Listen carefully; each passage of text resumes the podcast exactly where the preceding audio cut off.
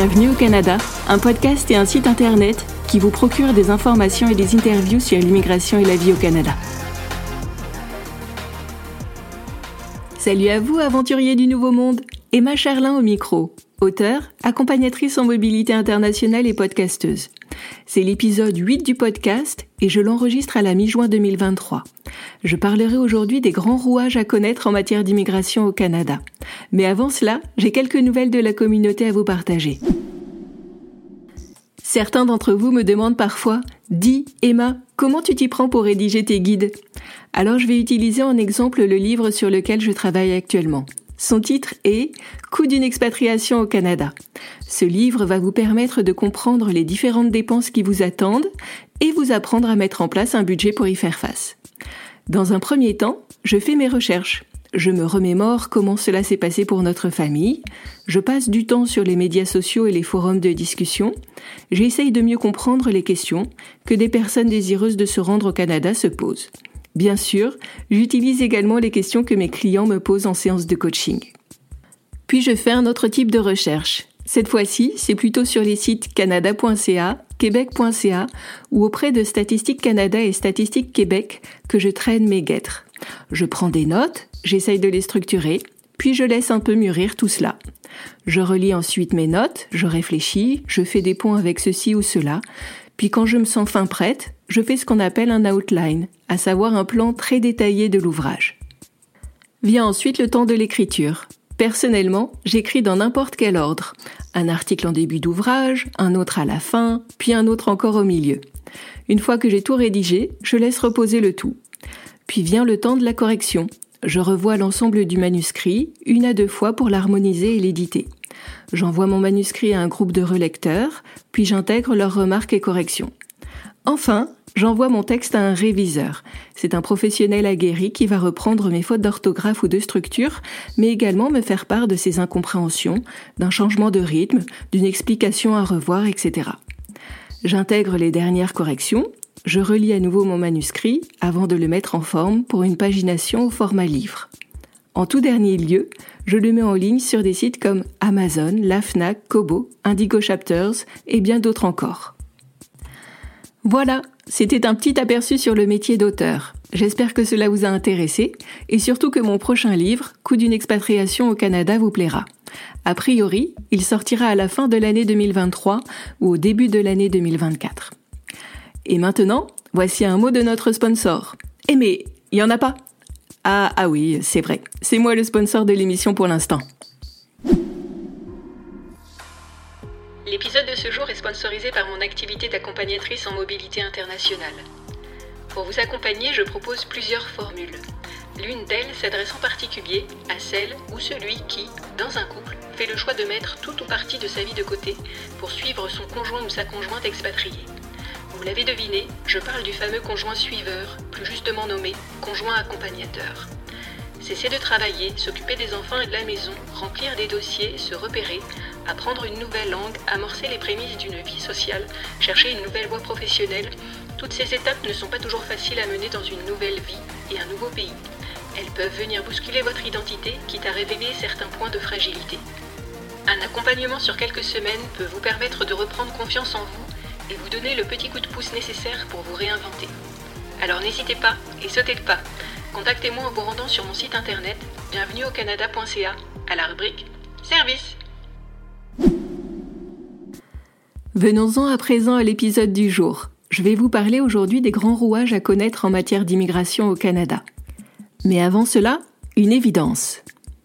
Cela coule de source, toutefois il est bon de le rappeler. Afin d'étudier ou de travailler au Canada, il est nécessaire de détenir un statut d'immigration valide, pour vous, mais également pour vos proches, conjoints et enfants. Dès lors, si vous comptez vous installer au Canada pour un séjour de six mois ou plus, il vous faudra mener les démarches d'immigration appropriées. Vous pourrez les mener seuls, les sites canada.ca et québec.ca seront vos plus grands alliés, ou vous pouvez vous faire aider. Les professionnels tout indiqués en la matière sont un consultant en immigration, un avocat en immigration ou au Québec, un notaire spécialisé en immigration. Malheureusement, il existe beaucoup d'arnaques en matière d'immigration. Alors avant de vous engager auprès d'un conseiller, faites toujours une petite vérification. Tapez sur votre moteur de recherche canada.ca plus vérifiez si votre représentant est autorisé. Pour le Québec, vous pouvez également consulter le site de l'AQAADI, à savoir l'Association québécoise des avocats et avocates en droit de l'immigration. Si votre représentant est autorisé, alors il ne tient qu'à vous de poursuivre votre route à ses côtés. Souvent, deux types de services sont proposés. Une consultation et une gestion clé en main de votre dossier. Dans une consultation, vous posez vos questions à un professionnel de l'immigration et vous établissez ensemble une stratégie d'immigration adaptée à vos besoins. Une fois la consultation terminée, vous vous occupez du dossier et des démarches administratives à effectuer. La gestion clé en main de votre dossier comprend l'ensemble du processus d'immigration. Il y a la mise en place d'une stratégie d'immigration, un accompagnement, le montage, le dépôt et le suivi de dossier. Dans ce cas, le professionnel de l'immigration se tient à vos côtés et s'occupe de tout ou presque. Assurément, une consultation est moins chère qu'une gestion complète de dossier. À vous de voir ce que vous préférez et quel est votre budget. De mon côté, je ne suis ni consultante, ni avocate en immigration, et encore moins notaire. Dit autrement, je n'ai pas les diplômes et compétences requises pour m'occuper d'un dossier. Je parle d'immigration au Canada, mais je n'aide et ne représente personne dans ces démarches d'immigration. Ces différents points établis, venons-en au grand rouage que l'on peut rencontrer en matière d'immigration au Canada. Il existe deux paliers distincts à connaître en matière d'immigration, le fédéral et le provincial. Ces deux paliers sont liés à l'une des toutes premières questions que vous devez vous poser avant d'entamer vos démarches d'immigration. Et cette question est la suivante. Où comptez-vous résider? Car les 13 provinces et territoires du Canada ne disposent pas tous des mêmes programmes d'immigration. En faisant un très gros raccourci, disons que d'un côté il y a le Canada anglophone et de l'autre le Québec. Au Canada anglophone, on trouve l'ensemble des programmes fédéraux d'immigration. L'entrée express, le programme de la mobilité francophone, Expérience internationale Canada, etc. Bien qu'une province ou un territoire soit souvent à préciser dans la demande d'immigration, cette dernière, ou ce dernier, n'est pas au cœur d'une demande d'immigration fédérale. Au-delà des programmes d'immigration fédéraux, on trouve aussi des programmes d'immigration provinciaux. Et cette fois-ci, la province ou le territoire joue à plein. Parlons un peu de ces programmes. Ils peuvent ne couvrir qu'une seule province, c'est le cas par exemple du programme ontarien des candidats à l'immigration, le POCI, P-O-C-I, ou c'est le cas aussi du programme albertain, l'Alberta Advantage Immigration Program, l'AAIP, ou encore le cas du programme de Colombie-Britannique. Il porte l'acronyme BC-PNP, ce qui signifie British Columbia Provincial Nominee Program. Les programmes provinciaux peuvent également couvrir un regroupement de provinces, comme par exemple le programme d'immigration au Canada Atlantique, ouvert à ceux désireux de s'installer au Nouveau-Brunswick, à Terre-Neuve et Labrador, à la Nouvelle-Écosse ou à l'île du Prince-Édouard. Si vous souhaitez vous installer hors Québec et connaissez déjà la province ou le territoire dans lequel vous souhaitez résider, ne manquez pas de consulter leur programme d'immigration dédié. Souvent, bien des immigrants ne pensent pas à ces programmes provinciaux, alors qu'ils peuvent être particulièrement intéressants. Parlons à présent du Québec. Dans la belle province, certains des programmes fédéraux ont cours. C'est le cas de l'EIC ou Expérience internationale Canada. Mais d'autres programmes n'ont pas cours. Pourquoi? Car le Québec dispose du plus haut niveau d'autonomie dans la sélection de ses immigrants. Le programme de la mobilité francophone ou l'entrée express, par exemple, ne fonctionne pas au Québec. D'ailleurs, bien souvent, c'est un double cursus d'immigration qui attend les candidats désireux de s'installer dans la belle province. Ils doivent obtenir un certificat d'acceptation du Québec, un CAQ, ou un certificat de sélection du Québec, un CSQ, avant de pouvoir faire ensuite une demande au palier fédéral. Malheureusement, cette double étape procédurale rallonge grandement les délais. Prenons un peu de hauteur et résumons la situation. Deux paliers sont à considérer lors d'une demande d'immigration. Le palier provincial et le palier fédéral. En fonction du lieu où vous comptez vous établir et du programme d'immigration choisi, vous aurez un seul ou deux de ces paliers à franchir. Au Québec notamment, les délais pour finaliser une procédure d'immigration sont souvent plus longs que dans d'autres provinces et territoires, car généralement, deux paliers sont à franchir. La première question à vous poser était donc la suivante. Où partir? Venons-en maintenant à une autre question. Une question qui vous permettra d'affiner vos choix en matière d'immigration. Comptez-vous partir au Canada pour longtemps ou pour un temps seulement? Dit autrement, visez-vous une immigration permanente ou temporaire? L'immigration permanente se veut permanente. Une fois le statut de résident permanent acquis, il vous est conféré à vie. Vous avez certaines conditions à remplir pour maintenir votre carte de résident permanent à jour, notamment un certain quota de jours à passer sur le territoire canadien par tranche de 5 ans, mais au-delà de cela, votre présence en terre canadienne n'est pas vraiment remise en cause. La résidence permanente peut s'obtenir en première intention, en faisant les démarches depuis votre pays d'origine, ou après un statut temporaire, et donc une présence en sol canadien. Au Canada anglophone, le programme de l'entrée express, le programme du candidat des provinces et le programme d'immigration au Canada atlantique vous permettent, entre autres, d'obtenir le précieux sésame. Au Québec, plusieurs voies d'immigration permanente sont possibles au sein du programme de l'expérience québécoise, le PEQ. Ce programme vous permet d'obtenir un CSQ, à savoir un certificat de sélection du Québec, une étape préalable et nécessaire avant toute demande au palier fédéral. En tant que résident permanent, vous pourrez étudier, travailler, voyager. Vous aurez les mêmes droits ou presque qu'un citoyen canadien. La seule chose que vous ne pourrez pas faire, c'est voter. Par contraste, l'immigration temporaire se veut temporaire. Vous pouvez rester au Canada, mais pour une durée limitée et dans un but précis. Sans surprise, un permis de travail vous permet de travailler. Un permis d'études vous permet d'étudier tout en travaillant un peu. Et un permis post-diplôme vous permet de travailler après vos études. Le tout pendant un temps donné. Une, deux ou trois années par exemple, en fonction de votre cas particulier. Pour le Québec, il faut obtenir un CAQ, à savoir un certificat d'acceptation du Québec pour études ou travail, au préalable de vos demandes au fédéral. On a brièvement parlé de permis de travail ou d'études. Je voudrais vous parler de deux autres programmes. Le programme de la mobilité francophone et Expérience internationale Canada.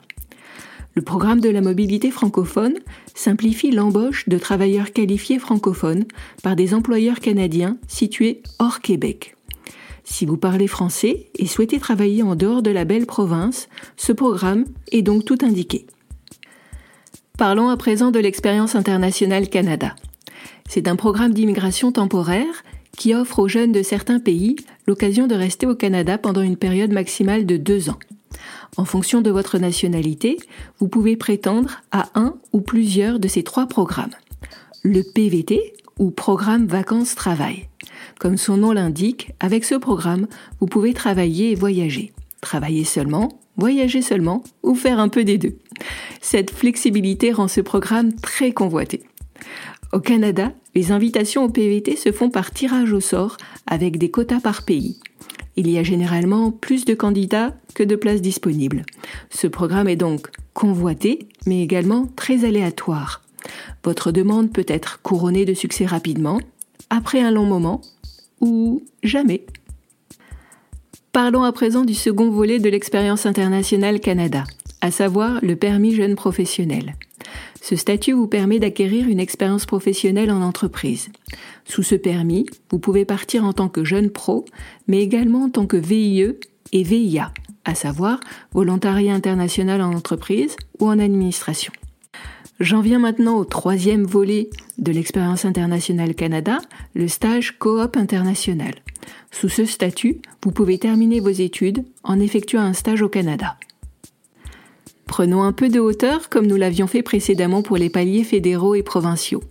Deux mondes coexistent en matière d'immigration, le monde permanent et le monde temporaire. Il est possible d'accéder directement au monde permanent, comme il est possible de faire une ou plusieurs étapes dans le monde temporaire avant de rejoindre le camp des résidents permanents. À vous de voir quel chemin vous attire le plus. À présent, portons notre attention sur les différences existant entre permis de travail ouvert et permis de travail fermé. Un permis de travail ouvert signifie que vous pouvez travailler où bon vous semble. Vous pouvez changer d'employeur quand vous le voulez sans qu'il y ait d'impact sur votre permis migratoire. Le permis de travail post-diplôme, tout comme le PVT par exemple, vous offre entre autres cette possibilité. Le conjoint d'un requérant principal ayant un permis d'études ou de travail fermé peut également bénéficier d'un permis de travail ouvert. A contrario, un permis de travail fermé est lié à un employeur, un poste et un lieu de travail donné.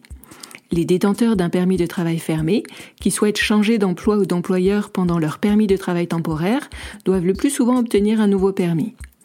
Cela implique des lourdeurs administratives à traiter, avec plus ou moins de stress à gérer. Les travailleurs temporaires, ceux qui ont choisi le programme de la mobilité francophone ou encore les jeunes professionnels du programme EIC, détiennent par exemple un permis de travail fermé. Reprenons ce que nous venons d'apprendre. Si vous venez au Canada pour travailler, votre statut migratoire vous permettra d'obtenir soit un permis de travail fermé, soit un permis de travail ouvert. Certaines personnes se sentent bridées avec un permis de travail fermé. Qu'en est-il pour vous? Cela va-t-il vous conduire à choisir tel parcours d'immigration plutôt que tel autre? Alors ce n'est pas tout ça, mais il s'agirait de résumer l'affaire. Voici les principaux points à retenir. Premier point. Plusieurs chemins existent pour immigrer au Canada. Certains d'entre eux répondront à vos attentes et d'autres y répondront un peu moins. Alors plutôt que de partir bille en tête, le nez dans les procédures administratives, prenez le temps d'une introspection. Clarifiez vos priorités et envies. Cela vous permettra de choisir le programme d'immigration le plus adapté à vos besoins. Second point. Pour mieux vous orienter, il y a quelques questions fondamentales à vous poser. Vais-je prendre un programme d'immigration fédéral ou provincial? Est-ce que je souhaite partir de manière permanente ou temporaire? Est-ce que je veux avoir un permis de travail ouvert ou fermé? Troisième point, il est possible de faire ces démarches d'immigration seul, ou il est possible de se faire aider pour une consultation simple ou une gestion clé en main du dossier. Comme des escroqueries existent, il est bon de vérifier que son représentant est autorisé. Les informations que j'ai présentées dans ce podcast pourraient ne plus être valables au moment où vous les écouterez. Alors, par principe, vérifiez toujours ce qu'il en est auprès de sources sûres. Les pages immigration des sites canada.ca et québec.ca peuvent notamment vous aider. Cet épisode de Bienvenue au Canada est déjà fini. Je vous remercie de l'avoir suivi jusqu'au bout. Vous souhaitez obtenir davantage de contenu? Alors abonnez-vous sur TikTok, Instagram ou YouTube à mon compte Bienvenue au Canada EC. Vous y trouverez des capsules audio, des vidéos et des photos. Vous pouvez aussi me contacter sur LinkedIn sous le profil Emma Charlin. À bientôt!